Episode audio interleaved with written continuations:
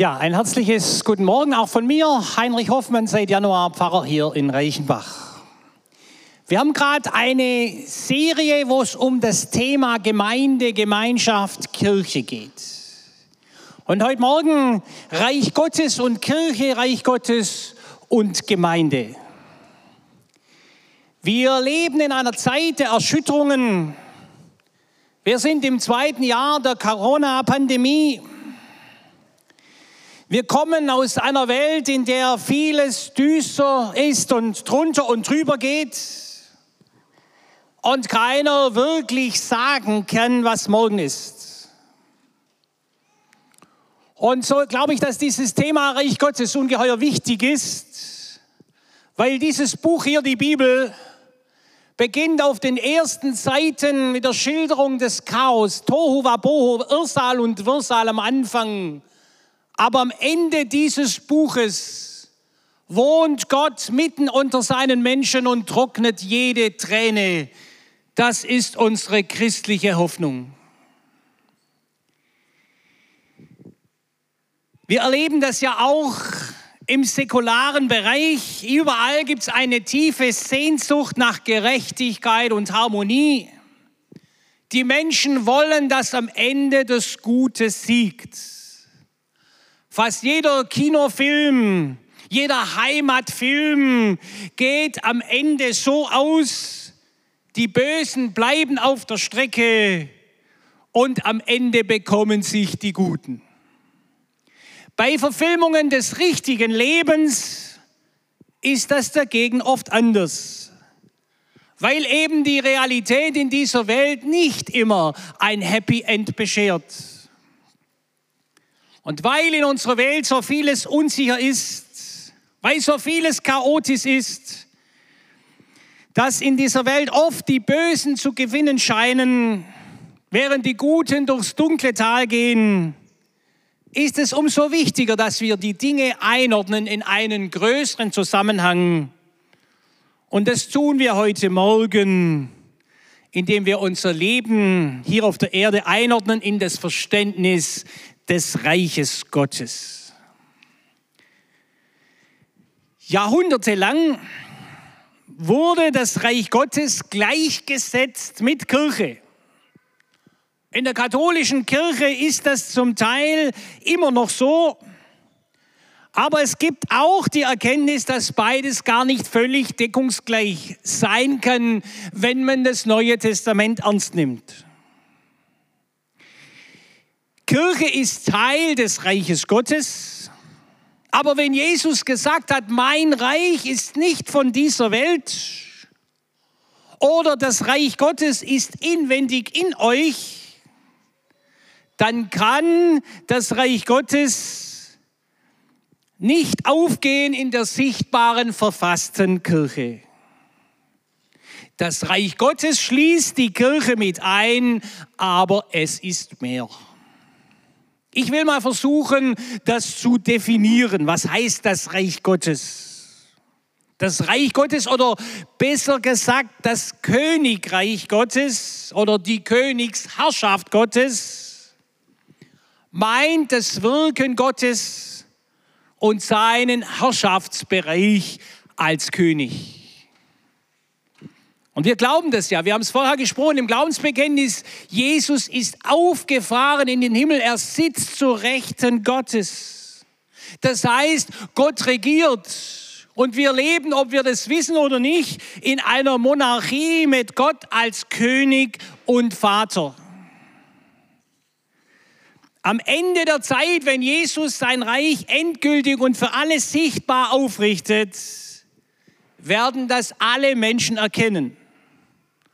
Auch diejenigen, die jetzt auf Distanz zu ihm gehen oder die die Existenz Gottes leugnen.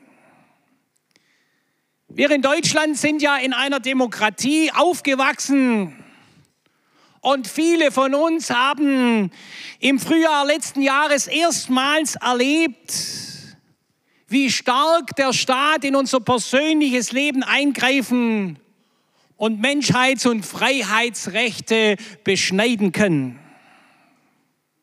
Und trotzdem, Gott regiert dennoch. Vieles von der Herrschaft Gottes geschieht unsichtbar. Aber ich bin sicher, dass vieles noch viel mehr drunter und drüber gehen würde, wenn Gott nicht immer helfend und bewahrend eingreifen würde. Vorher sind drei Kinder getauft worden. Ich bin überzeugt, dass jedes Kind auf der Welt einen Schutzengel hat. Reich Gottes. Weshalb ist dieses Thema denn so wichtig? Nun ist interessant, das Reich Gottes, die Herrschaft Gottes war das Lieblingsthema von Jesus. Auf Schritt und Tritt hat er von dieser Gottesherrschaft gesprochen. Und er hat diese Gottesherrschaft demonstriert mit dem, was er getan hat. Es wäre also schon Grund genug, sich mit diesem Thema zu beschäftigen. Wenn wir Jesus-Leute sind, dann ist uns wichtig, was ihm wichtig ist. Aber wir tun das auch heute Morgen, weil eine klare Sicht des Reiches Gottes uns selber Zukunft und Hoffnung gibt. Tut Buße, denn das Himmelreich ist nahe herbeigekommen. Kehrt um. Das war die Predigt von Jesus seine Leidenschaft. Nur an zwei Stellen hat Jesus von der Kirche gesprochen, dagegen über 100 Mal vom Reich Gottes. Er hat in Wort und Tat verkündigt, dass die Herrschaft Gottes nahe herbeigekommen ist. Und er hat Menschen eingeladen, sich unter die Herrschaft Gottes zu stellen. Den zwölf Jüngern hat er dann dieselbe Botschaft anvertraut und später allen, die ihm folgen. Er beauftragte uns, das Reich Gottes zu verkündigen, darüber zu lehren, Menschen einzuladen in das Reich Gottes und für dieses Reich zu beten. So wie wir das ja fast in jedem Gottesdienst tun, im Vater unser, dein Reich komme. Ich bin überzeugt, unsere Sicht des Reiches Gottes hat gewaltige Konsequenzen für unseren Alltag. Ein Beispiel. Ein Mann aus meiner früheren Gemeinde meinte bei einem Gespräch, in diese Welt könne man ja keine Kinder setzen, wenn alles so schlimm ist. Ich habe ihm widersprochen und habe gesagt, du und deine Frau, ihr habt euch entschieden, Jesus zu folgen. Wenn wir Jesus-Nachfolger keine Hoffnung haben, wer denn dann? Auch wenn vieles bedrückend ist, wir wissen doch, dass Gott regiert und dass am Ende alles gut wird. Weil am Ende das Gute siegt, haben wir heute schon Hoffnung. Wir dürfen die Welt gestalten, ohne Angst haben zu müssen, Wesentliches zu verpassen, wenn uns etwas nicht gelingt oder wenn wir ein Ziel nicht erreichen. Gut sechs Wochen später klingelte besagter Mann mit zwei Flaschen Bier abends an der Pfarrhaustür und meinte, ich wollte nur mit dir anstoßen, meine Frau ist schwanger. Weil Gott unser guter Hirte ist, unser Versorger, der will, dass unser Leben gelingt, bin ich befreit vom Zwang, selber meines Glückes Schmied zu sein und alles hier in diesem Leben erreichen zu müssen. Oder gar zu toppen, was mein Nachbar hat. Reich Gottes. Das bedeutet, wir sind zur Teilhabe am Leben Gottes geschaffen, zu Beziehung und Herrschaft. Schon bei dem ersten Menschenpaar war das so, sie hatten enge Gemeinschaft mit Gott und Gott gab ihnen den Auftrag, die Erde zu bebauen und zu bewahren. Aber dann hörten sie auf die Schlange und wurden aus dem Paradies vertrieben. Und doch wollte Gott die Beziehung zu seinen Menschen wiederherstellen. Er hat einen Bund geschlossen mit dem Volk Israel und ihm zehn Gebote gegeben. Weisungen, damit die Beziehung zu Gott und untereinander gelingt. Ich bin der Herr, der dich aus der Knechtschaft befreit hat. Deshalb sollst du keine anderen Götter neben mir haben. Du sollst dir kein Bild machen. Du sollst Vater und Mutter ehren. Du sollst nicht töten und so weiter. Dieses Volk Israel sollte ein Segen sein für alle Völker. Weisung und Gottes Wort sollten ausgehen vom Zion in Israel. Und schließlich kam Jesus, der stellvertretend für alle Menschen am Kreuz starb, so dass jeder, auch heute, mit Gott ins Reine kommen kann. Im Kommen von Jesus, in seiner Zuwendung zu den Zöllnern und Sündern und seinen Wundern war das Reich Gottes zeichenhaft angebrochen.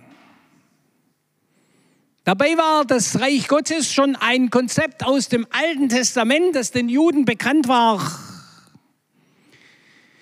So wird in den Propheten etwa Gott als König beschrieben. Und im Buch Daniel heißt es dann, dass der Gott des Himmels kommen wird und ein anderes Reich aufrichten wird, das ewig bestehen bleibt. Und dann heißt es in Daniel 7, wird die Herrschaft über diese Welt dem Menschensohn gegeben. Jesus selber hat sich als der Menschensohn bezeichnet. Er ist der, der dieses Schriftwort aus dem Propheten Daniel erfüllen wird. Die Juden haben erwartet, dass Gott einen Messiaskönig senden würde. Den Sohn Davids, der das Königreich Israels in seinem alten Glanz wiederherstellt und frei macht von feindlicher Besatzung, frei von Rom. Und der einen wahren Gottesdienst aufrichtet, wo alle sich an das Gesetz halten. Kein Wunder, dass damals viele von Jesus enttäuscht waren, weil er die Römer nicht aus dem Land jagte, und Gottes Herrschaft nicht so einfach mit Macht durchsetzte. Auch die Jünger hatten das ja zum Teil erwartet. Das Reich Gottes ist im Kommen von Jesus angebrochen, aber es ist noch nicht vollendet. Gott ist König, aber er muss auch König werden. Das heißt, er muss seine Herrschaft zeigen über die Menschen und die Völker. Viele Zusagen des Alten Testaments sind im Kommen von Jesus erfüllt, aber die Vollendung kommt erst am Ende der Zeit. In Jesus Christus ist Gott in die menschliche Geschichte hereingekommen und hat über das Böse triumphiert, selbst wenn die endgültige Zerstörung noch aussteht. Man kann das vergleichen mit dem tausendjährigen Reich der Nazi-Herrschaft. Sie haben gemeint, sie würden ewig regieren, aber am 6. Juli 1944, Juni, sind die Alliierten in der Normandie gelandet und da war es nur noch eine Frage der Zeit, bis diese Schreckensherrschaft der NS-Zeit zu Ende geht. Es hat dann noch über ein Jahr gedauert oder ein Jahr. Und trotzdem, die Niederlage war klar. Der Sieg der Alliierten war ausgemacht. Wir sehen noch viel Böses in der Welt, aber Gott ist und bleibt der Sieger. Jesus hat es immer abgelehnt, Wunder zu tun, um beim Volk beliebt zu werden. Seine Wunder demonstrieren vielmehr das Erbarmen Gottes über die Menschen. Sie sind vorwegnehmende Zeichen, dass die Herrschaft Gottes gekommen ist und dass im kommenden Reich kein Leid und kein Tod mehr sein werden. Jesus hat niemanden, der im Glauben zu ihm kam, zurückgewiesen. Aber er hat auch nicht alle Kranken in Israel geheilt und hat auch die Krankheit nicht abgeschafft. Deshalb sind wir dankbar für Ärztinnen und Ärzte, für das Pflegepersonal und unser Gesundheitswesen. Wozu kam Jesus? Er hat es deutlich gemacht in seiner Antrittspredigt in der Synagoge von Nazareth. Er hat vorgelesen aus dem Buch des Propheten Jesaja, das war die Tageslese an diesem Tag, Jesaja 61. Da heißt es, der Geist des Gottes des Herrn ist auf mir, weil der Herr mich gesalbt hat. Er hat mich gesandt, den Elenden gute Nachricht zu verkünden, die zerbrochenen Herzen zu verbinden, zu verkündigen den Gefangenen die Freiheit, den Gebundenen, dass sie frei und ledig sein sollen. Also eine vierfache Botschaft, ein vierfaches Evangelium, nämlich den Armen die frohe Botschaft zu sagen, zerbrochene Herzen zu heilen, zu verbinden, Gefangenen die Entlassung, die Vergebung zuzusprechen und den Gebundenen die Freiheit. Gewaltige Worte der Hoffnung, die den Blick nach vorne richten, weg von dem, was bedrückt und belastet, hin zu den Möglichkeiten, die Gott hat. Und nun ist Jesus kein Schönwetterprophet, der sagt, es wird schon alles gut, sondern er, der da redet, spricht im Auftrag Gottes. Das ist doch das Entscheidende, wenn uns Versprechen gemacht werden. Wer redet denn da? Hier ist von einer Hoffnung die Rede, dass Gott alle Möglichkeiten hat, die unseren Horizont bei weitem springen. Und Jesus sagt, in mir ist diese Prophetie erfüllt. Er als der Sohn Gottes löst diese Zusagen ein. Die Botschaft vom Reich Gottes ist eine Botschaft der Freude, eine Botschaft der Freiheit von Heilung und Vergebung, obwohl auch der Zorn genannt wird. Jesus hat Vergebung gepredigt und zugesprochen, etwas, das nur Gott selber zustand. Er nahm die Sünder an und eröffnete ihnen einen Weg zur Umkehr. Er ist der Gesalbte, den Gott gesandt hat. Und er fordert uns als seine Nachfolger auf, ebenfalls als Gesandter Gottes Hoffnung in diese Welt zu tragen. Wir sollen hingehen und verzweifelten Trost bringen, Gefangenen Freiheit verkündigen wir sollen und dürfen Menschen sein, die Gott gebraucht, Hoffnung zu den Menschen zu bringen in Wort und Tat. Und wir können das nicht aus eigener Kraft, aber wir können durchlässig werden für das, was Gott durch uns und mit uns in dieser Welt tun will. Im Judentum war es so, der Mensch wurde zur Umkehr gerufen, er musste Buße tun und das Gesetz halten, bestimmte Opfer bringen und dann hat Gott vergeben. Bei Jesus ist es anders. Er spricht eine Einladung aus, die zugleich schenkt, wozu er einlädt. Der Mensch braucht nur zu antworten auf die göttliche Einladung, braucht die Gabe des Reiches Gottes einfach nur anzunehmen. Wir sehen es in diesem Bericht von der Kreuzigung, wo dieser eine Mitgekreuzigte einfach zu Jesus sagt, denk an mich, wenn du in dein Reich kommst. Und Jesus sagt zu ihm, noch heute wirst du mit mir im Paradies sein. So einfach kann Umkehr sein. Jesus, so wird uns berichtet, hat 40 Tage lang über das Reich Gottes gelehrt und gepredigt nach seiner Kreuzigung und Auferstehung, bevor er an Himmelfahrt zu seinem himmlischen Vater zurückkehrte. Und so fasse ich nochmal zusammen acht Wahrheiten über das Reich Gottes. Erstens, beim Reich Gottes geht es um die Herrschaft Gottes hier und heute. Herrschaft Gottes heißt, Gott ist König in meinem Leben und in seinem Reich. Die Herrschaft Gottes ist nicht ein Set von Regen, Regeln von einem dominierenden Vater, der mit Blitzen straft für alles, was Spaß macht. Viele verstehen ja das christliche Leben so. Sondern wenn Gott regiert, dann will er, dass wir gut miteinander umgehen. Und deswegen hat er uns Weisungen und Gebote gegeben.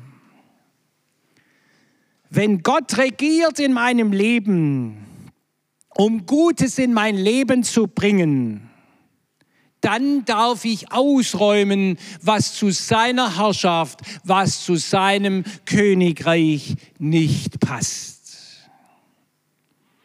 Die Eva Reichschmidt wird am kommenden Sonntag darüber sprechen. Wenn Gemeinde, wenn wir Tempel Gottes genannt werden. Das Zweite, bei der Herrschaft Gottes geht es auch um die Vollmacht und die Kraft Gottes. Da steht im Griechischen das Wort Dynamis, das kennen wir alle. Da gibt es zwei Worte im Deutschen, wo das drinsteckt, nämlich zum einen der Dynamo und zum anderen das Dynamit. Und beim Reich Gottes gehört beides zusammen. Im Dynamo wirkt eine Kraft ständig, die ist langsam, aber doch reicht sie aus, um etwa die Fahrradlampe erleuchten zu lassen. Eine langsame Kraft, die ständig wirkt. Und so ist das oft mit dem Reich Gottes. Wie viele Wunder habe ich schon erlebt, auch körperliche Heilungen, wo man regelmäßig immer wieder für diese Person gebetet hat. Und plötzlich, nach einigen Monaten, war der Schmerz weg und die, Heilung da. Und das andere ist das Dynamit, eine explosive Kraft.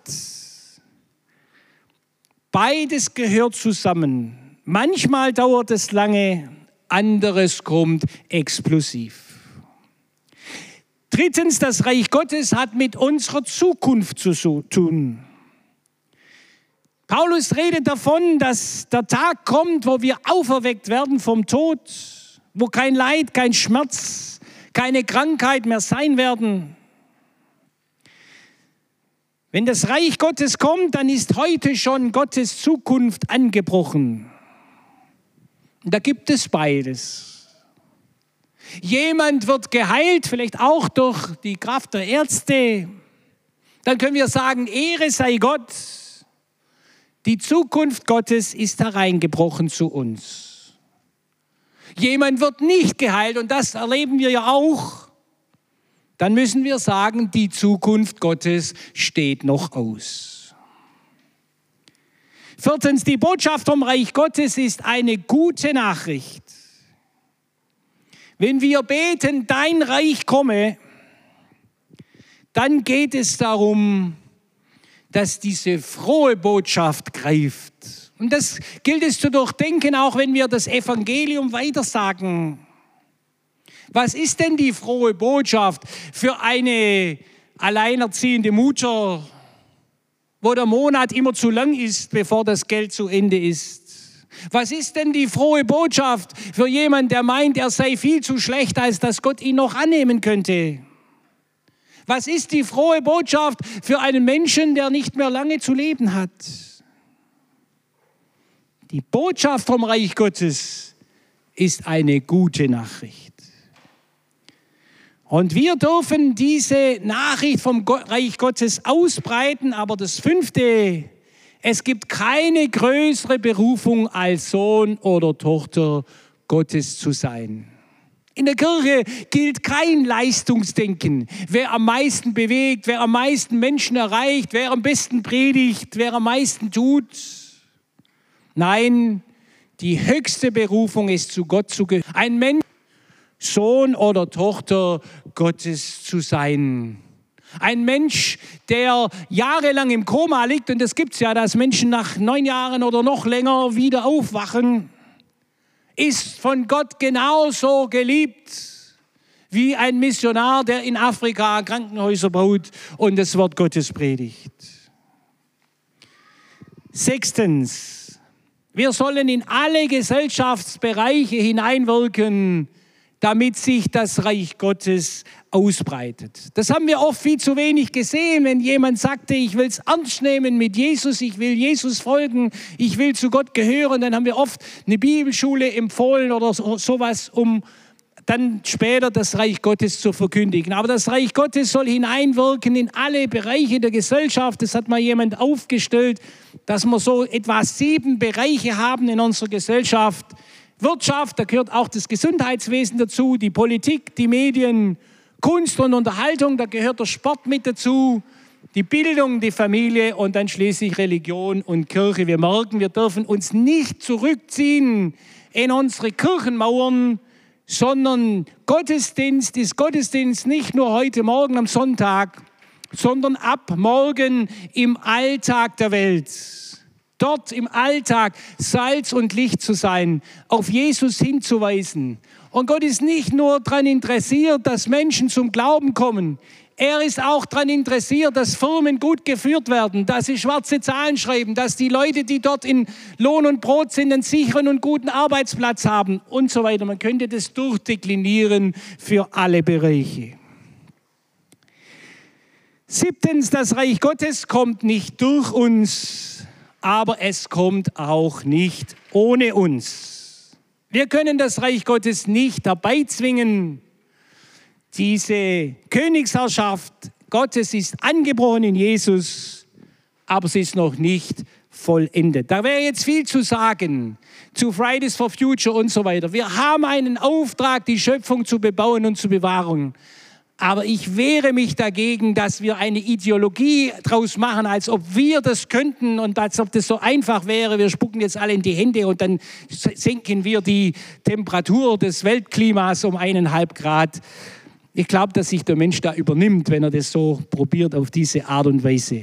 Es gibt vielleicht manche Wege, die wir gehen können, aber ohne diese Heilsversprechen und ohne diesen Druck. Achtens, Nichts ist so sicher auf dieser Welt wie die Vollendung des Reiches Gottes. Das ist ganz sicher. Am Ende siegen die Guten, am Ende richtet Gott sein Reich sichtbar auf. Und darum hat Jesus gesagt, geht hin und verkündet die frohe Botschaft in Wort und Tat, macht Menschen zu Jüngern, tauft sie und lehret sie, seid Salz und Licht. Und dann, ja, dann bin ich bei euch. Hier steht's, siehe, ich bin bei euch alle Tage bis ans Ende der Welt.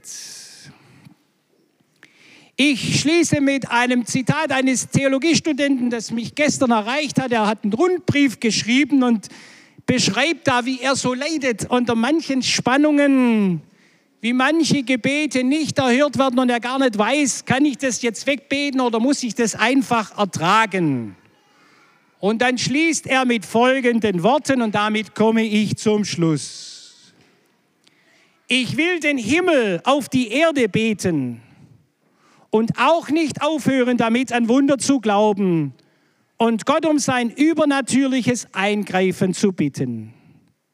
Aber gleichzeitig will ich mir immer seiner Souveränität bewusst sein und meine Wünsche, all das, was ich als gut und richtig empfinde, in seine Hand abgeben.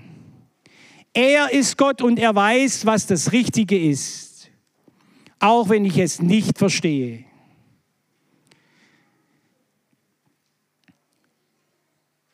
Wenn ich alles verstehe, und über alles den Überblick habe, dann brauche ich ja Gott nicht mehr. Jesus aber will in Beziehung mit mir sein und bleiben. Und ich darf in ihm immer wieder Frieden finden. Die Herren dieser Welt kommen und gehen, aber unser Herr kommt. Amen. Die Band nimmt uns hinein in das nächste Lied, Boys and Girls. Da heißt es auch nochmal, dass alle bei Gott willkommen sind und alle dazugehören sollen.